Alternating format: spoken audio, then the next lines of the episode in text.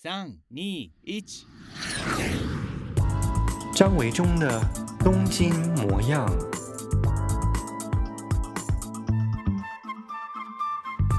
大家好，我是张维中，欢迎再次来到我的 Podcast 节目《东京模样》。我觉得今年东京的天气蛮怪的，也可能不只是今年了，是最近这几年天气的变化都越来越异常了哦。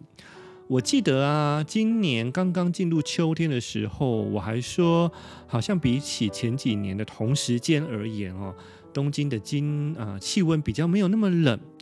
嗯，对，记得好像十一月的时候，我还觉得说，哇，看脸书回顾照片啊，四五年前的同一天，其实东京都飘下了算是那种小冰雪哦，所以呢。本来觉得一开始的时候，好像今年的秋冬没有这么冷，可是没有想到啊，进入十二月啊，到了十二月中旬，十二月十几号、二十几号啊，突然间呢，东京应该全日本啊，就变得非常的冷哦。那么在这个即将到圣诞节的这一个礼拜啊，东京的每一天晚上，差不多过了十点以后的气温都已经下降到了五度以下哦。嗯，有好几天，其实到了晚上十二点左右的时候，东京的气温只剩下了一度，嗯，然后到了半夜的时候，已经在睡觉的时候，甚至到零度哦，所以突然间，整个东京的气温就变得很冷。正在听我 Podcast 节目的你，是身处在哪一个国家、哪一座城市呢？不知道今年的气温天气是怎么样哦？有没有觉得跟去年或前年有很大的变化呢？听说台北一直在下雨哦，我所有在脸书上面的朋友们，还有在赖上的家家人们都不断的抱怨，一直下雨，一直下雨哦。据说会下到过新年。那么好不容易呢，可能有一天突然间某一个下午有绽放阳光的时候，大家就会把握那个难得的机会哦，仿佛觉得是老天爷赐予的神圣的礼物一样哦。我的三姐啊，家里呢养了好几只狗，大概四只左右，马尔济斯。那每天都必须带他们去公园里头散步，所以呢，只要是下雨天啊，就没办法出去散步的时候，每一只狗都会露出非常忧郁哀怨的神情哦，看着我的三姐。但我三姐也没办法，就告诉他们，下雨啊，又不是不愿意带你们出去，但是没办法。久而久之呢，每一天都在下雨，他们每天都没办法出去散步。愧疚的变成我三姐了。三姐只要每天下班回到家，看到她养的那些狗狗们苦苦哀求的眼神，却又没办法带他们出去散步的时候，我三姐就会觉得非常的自责哦。所以呢，好不容易呢，台北突然间下午出现阳光的时候，我三姐甚至请假赶快回家，趁着那一两个小时有阳光的时候，带着她的狗狗们去公园里头散步。狗狗们开心，而我三姐自己心里头也觉得好过一点哦。那么天气越来越冷啊，其实现在看到的新闻就是新冠肺炎的疫情仿佛有越来越严重了哦。在日本也是这样哦，新冠肺炎的疫情大家都有看到新闻哦。日本已经进入了所谓的第三波的高峰哦。本来呢，在这个九月跟十月的时候还稍微缓和了一下下哦。当然，所谓缓和是相对论的哦，嗯，只是相较于东京之前几个月稍微少了一点人数，但对于台湾人而言，那个数字每天感染人数还是非常可怕的哦。那九月、十月的时候稍微相对来说少了一点，可是进入了十一月，到了现在十二月啊，全国每天的确诊人数啊都明显的增加哦。那几乎呢，在日本每一天感染的人数都接近了两千人左右哦。那尤其又以东京啊、北海道、大阪、爱知县这些地方的感染人数啊更多。那日本首相今区啊，今年不是换了人做了吗？啊，安倍晋三下台了之后换了菅义伟。一开始的时候他的民调还蛮高的，大家对他寄予厚望，觉得是啊可能会有一番新气象。不过时间过了几个月之后呢，日本民众也终于体认到，其实在日本非常腐败的官僚的体系当中，其实换了一个首相，也不过就是换汤不换药哦。所以政策基本上也没有太大的改变。那菅义伟呢，他其实之前呢非常坚持啊，要继续推这个旅游的补助计划，也就是 Go To Campaign 哦。那这个旅游的补助计划呢，他认为是可以挽救日本的经济哦。在外国观光客没办法来到日本玩的时候呢，靠着内需来冲经济。当然这个部分，嗯。对于如果说台湾而言，当然是正确的哦。那前提是因为台湾没有那么多的感染，没有什么感染人数哦。但问题是，日本每天还是有这么多的确诊感染人数，可是他又必须又强制的想要推行这个 Go To Campaign 的旅游补助计划，所以呢，就在这个经济跟防疫的两端呢，就非常非常的尴尬，无法找到一个平衡点，以至于感染人数就。越来越多，那好不容易呢，在前一两个礼拜呢，这个菅义伟首相终于在舆论的压力，还有许多的医师公会啊、医疗体系的专家们的强烈的谴责跟挞伐之下呢，紧急宣布，就是这个国旅补助计划 Go To Campaign，在今年的年底到明年的年初的一段时间呢，暂时的不推行啊，只是暂时，并不是完全的终止哦。但是这个决策呢，非常的缓慢，做下这个决定，所以其实呢，让大部分的日本民众还是非常的不满。那在最近一次的首相的民调调查当中呢，就显示大家对于菅义伟首相这一个民调的支持率非常非常的低哦，极度的下滑。原因就是因为认为他决策暧昧不明，然后呢不够明快，没有当机立断，以至于虽然暂停了。所谓的岁末年初的这段时间的旅游补助计划，但已经为时已晚，让很多的感染人数已经暴增了。大家也可能看到了新闻上有提到，许多日本的地方城市啊，包括北海道的一些地方，那本来医院可能就不够多，那能够提供这个紧急的加护病房的病床也不够多，已经造成了医疗体系崩溃的边缘了。当然，你要说到底是经济重要还是防疫重要呢？可能每一个人都有不同的立场哦。因为可能会有人说，如果你完全不去推一些经济补助计划，创造内需的话，就会有更多的中小企业倒闭。那中小企业倒闭，就导致了民生萧条，那也会造成许多人家庭或者是个人的收入的短少。那可能引发更多更多的呃社会问题，甚至是造成更多的一些自杀事件哦。但问题是，如果你每天的确诊感染人数还是不断的飙高，那么其实根本就是一个恶性循环嘛。因为你不断的鼓励了大家出门消费，但同时在这个出门消费的同时，就有可能会增加更多的感染的机会可能哦。所以呢，嗯。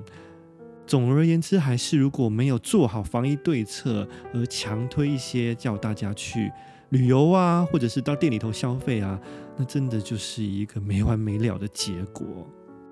那我们来看一下这个新冠肺炎疫情到现在，到底真的对于日本经济的打击有多大呢？有多少人是因为新冠肺炎疫情影响而失业？那根据厚生劳动省在十二月中旬做的一项调查公布啊，截至十二月中旬为止，因为受到新冠肺炎疫情的影响，导致解雇或者是停职的人就多达了七万六千五百四十三人。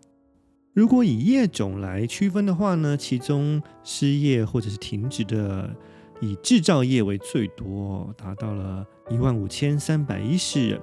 紧接着是餐饮业，大概有一万九百零二人；其次呢，则是零售小卖业，大概有一万人左右。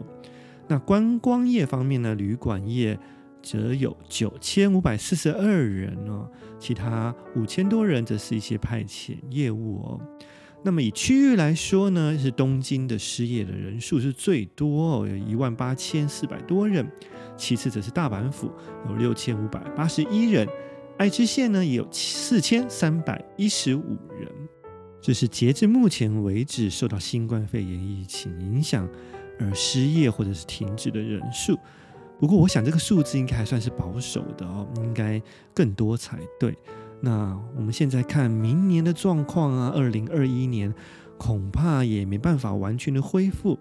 因为如果疫苗没有真的有效，或者是疫情的这个病细菌病种又在异变的话，真的不知道明年对于更多人的影响会到什么样的地步哦。那么当然就会想到啦，明年二零二一年。从二零二零延期到明年七月份的东京奥运，到底真的能够被举办吗？哦，这阵子啊，NHK 也公布了一项关于二零二零年啊延迟到二零二一年的奥运会做了一个民调哦，结果显示啊，大多数的日本民众其实都很反对奥运会的哦。那我想，这当然就受到了刚刚有提到的政府机关决策的这种印象哦，以及新冠肺炎在日本还有在全世界依然都还无法平息的前提下，很多人都认为，就是说，二零二一年根本还是无法办奥运的。那如果日本政府还是强行要办的话呢，结果不堪设设想哦，因为你不知道来的人到底会怎么样。那日本政府有可能会希望某一些已经买到票的观光客，当初去年买好了门票的人还是可以来哦。那这些可以来的人呢，他甚至可能不会有很严格的新冠肺炎的疫情检测。截至目前为止，我现在看到新闻上面说的可能性就是，如果要来日本看奥运的观光客，那么他手上必须是有门票的。再来呢，就是他可能是在呃要出发的国家已经有做好了 PCR 检测是阴性的，于是带了这个证明文件呢进入日本。那进入日本呢，到了海关就不会再第二次检测喽。而且更可怕的事情是，连隔离两个礼拜都不用了。也就是说呢，他不管你到底拿着这个 PCR 的证明虽然是阴性，但有没有可能只是。呃，伪阴性哦，那也有可能到了呃日本之后，其实还是有可能在机场感染或在飞机上面感染，那变成了阳性，这也是有可能，因为我们已经看到有很多的呃，包括台湾也是有这样子的状况哦，明明拿的是阴性的检验报告书，可是到了台湾两个礼拜隔离之后呢，突然又变成了阳性的。可是呢，日本现在有可能会采行的方式是，完全就让这些想要来参加奥运会的观光客，是一进到日本，你连隔离都不用隔离了。那这样子是不是就有可能，其实他会是有阳性的反应呢？当然，你更不用说其他来参加奥运会的运动员的状况，又不知道会是多么的复杂了哦。另外呢，还有一个消息说啊。日本政府啊，可能也不会要求参赛者跟观众需要接种疫苗才能入境哦。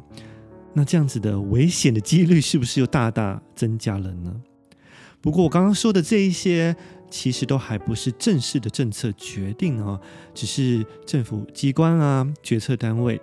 故意哦走漏消息，透露给媒体来测水温哦，或者也可以说给大家先一个心理建设哦，然后呢，看看媒体跟舆论的反应是怎么样，所以有可能也不会真的按照这样的方式去实行。所以呢，在这个前提之下，NHK 做了这项民调，大概就有百分之三十二的人呢认为应该要取消东京奥运会。另外有百分之三十一的受访者认为啊，受到疫情的影响，东京奥运应该再延期。那剩下的受访者则表示不知道或者没有回答。总而言之呢，日本目前还是自信满满的，坚持要维持二零二一年七月开办奥运。我个人呢是觉得不太乐观了啊，依照目前现在整个世界的嗯新冠肺炎疫情的扩散状况，完全你看不到任何。有可能平息的迹象哦，所以明年一整年呢，别说东京奥运会了啊，我觉得明年观光旅游啊还是非常的困难哦。那么即使最后呢，日本政府还可能因为拉不下脸而坚持要继续举办奥运会，那我想这个奥运一定会是史上最荒腔走板的一次奥运会哦。毕竟可能很多国家的选手根本没办法来参加。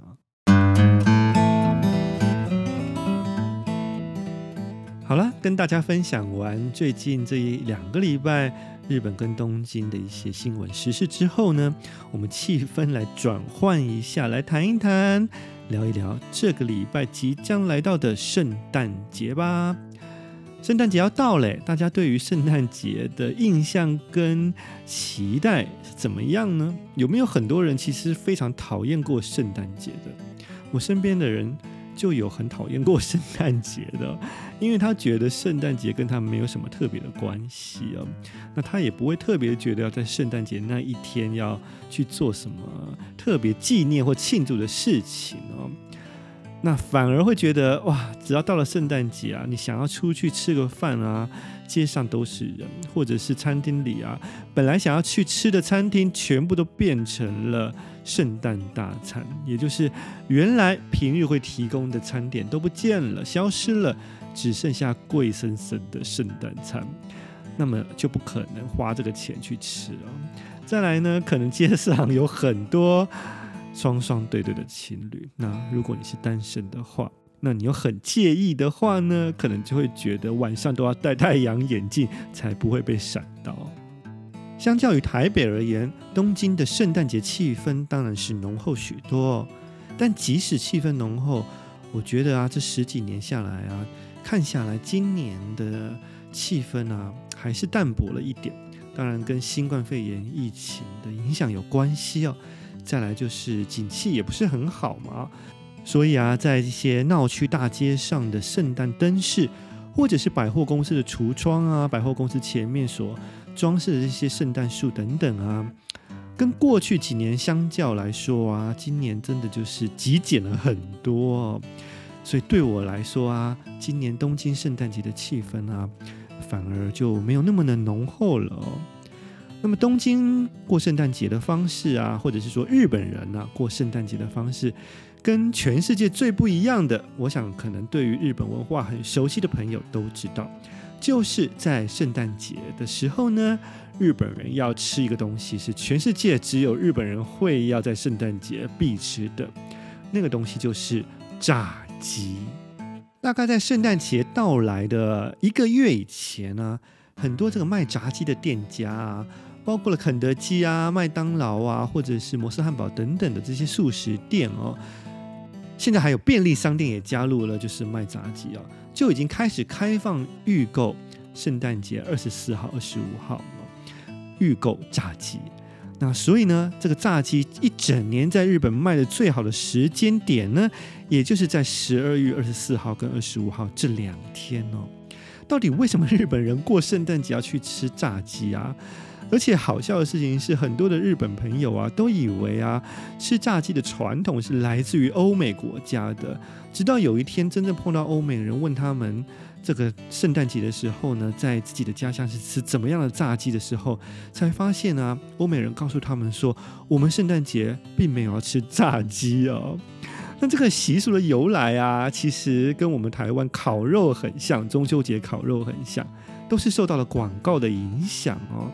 那原因就是因为日本这肯德基在一九七零年代左右啊，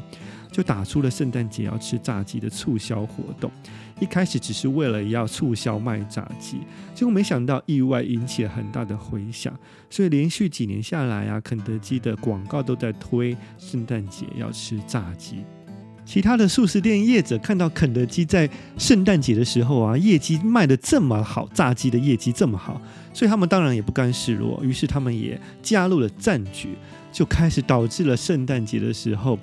炸鸡的春秋战国争霸战啊。那早年呢，这个卖炸鸡只有在素食店才有卖，后来呢，便利商店也开始卖现炸的炸鸡，而且甚至。我个人觉得有一些便利商店卖的炸鸡比素食店的还好吃，所以就导致了素食店的炸鸡业绩在圣诞节受到了便利商店影响，开始下滑哦。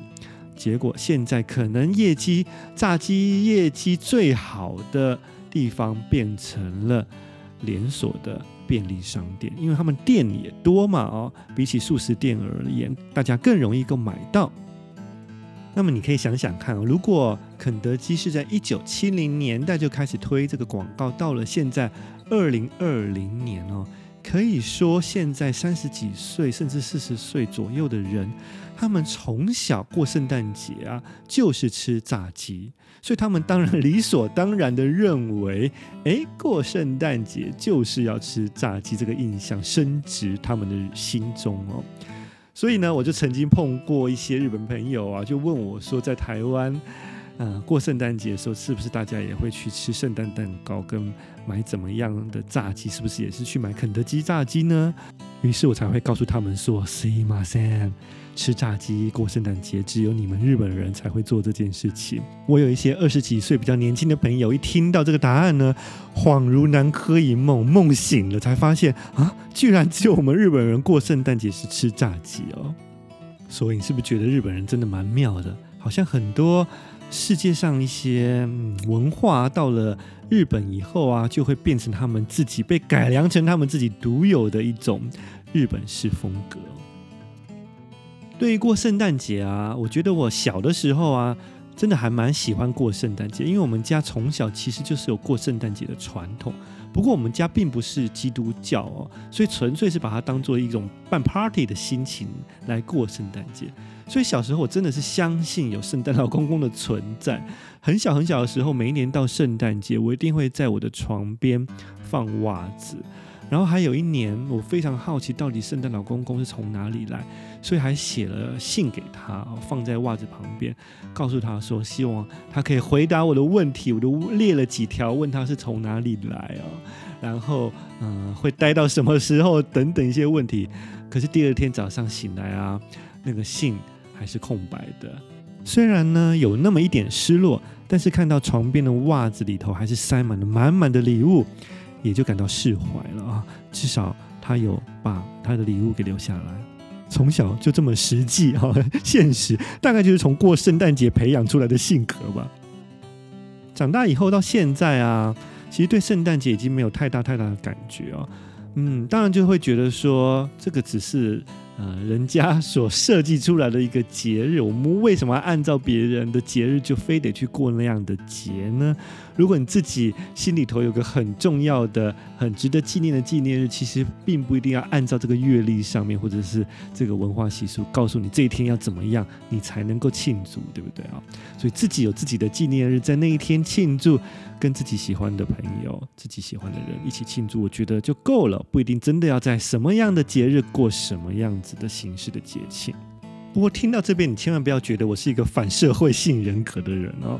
事实上，我觉得就是在那一天，如果刚好有朋友说要找我一起去过圣诞节，我也是蛮乐意的。但如果没有，我一点也不会觉得有什么特别奇怪的感受哦。那最近这几年呢，我会跟一些日本朋友啊，会在圣诞节以前，不一定是在圣诞夜这一天，可能是在前一个礼拜，我们会聚餐，然后呢会交换礼物。那这交换礼物，我们大概会设定一个。金额，但那个金额钱不会太多，大概就是一千五百日币到两千日币之间，去挑一份礼物。那每一年可能会设定一个主题，比方说啊、去年可能是吃的，那今年可能就是用的等等的一些主题哦。那我觉得就是跟一些认识很久的老朋友们聚会啊、吃饭啊，然后呢就是应景一下这个交换礼物，我也是觉得还蛮开心的。那么今年因为新冠肺炎疫情的关系，我想除了台湾之外，很多地方大概都没办法真正好好的聚会过圣诞节哦。所以如果正在听我 p o c a s t 节目的你，身处在世界上的任何一个城市，希望都可以平平安安、健健康康的度过今年的圣诞节日哦。就算是没有跟朋友们聚会开 Party。也可以静静的在家里头，自己一个人也好，或者是跟你的伴侣也好，享受一个宁静而平安的夜晚。好了，今天的节目就到这边为止。最后祝福大家，不管你是讨厌圣诞节或是喜欢圣诞节，祝大家圣诞快乐。我们下回见，拜拜。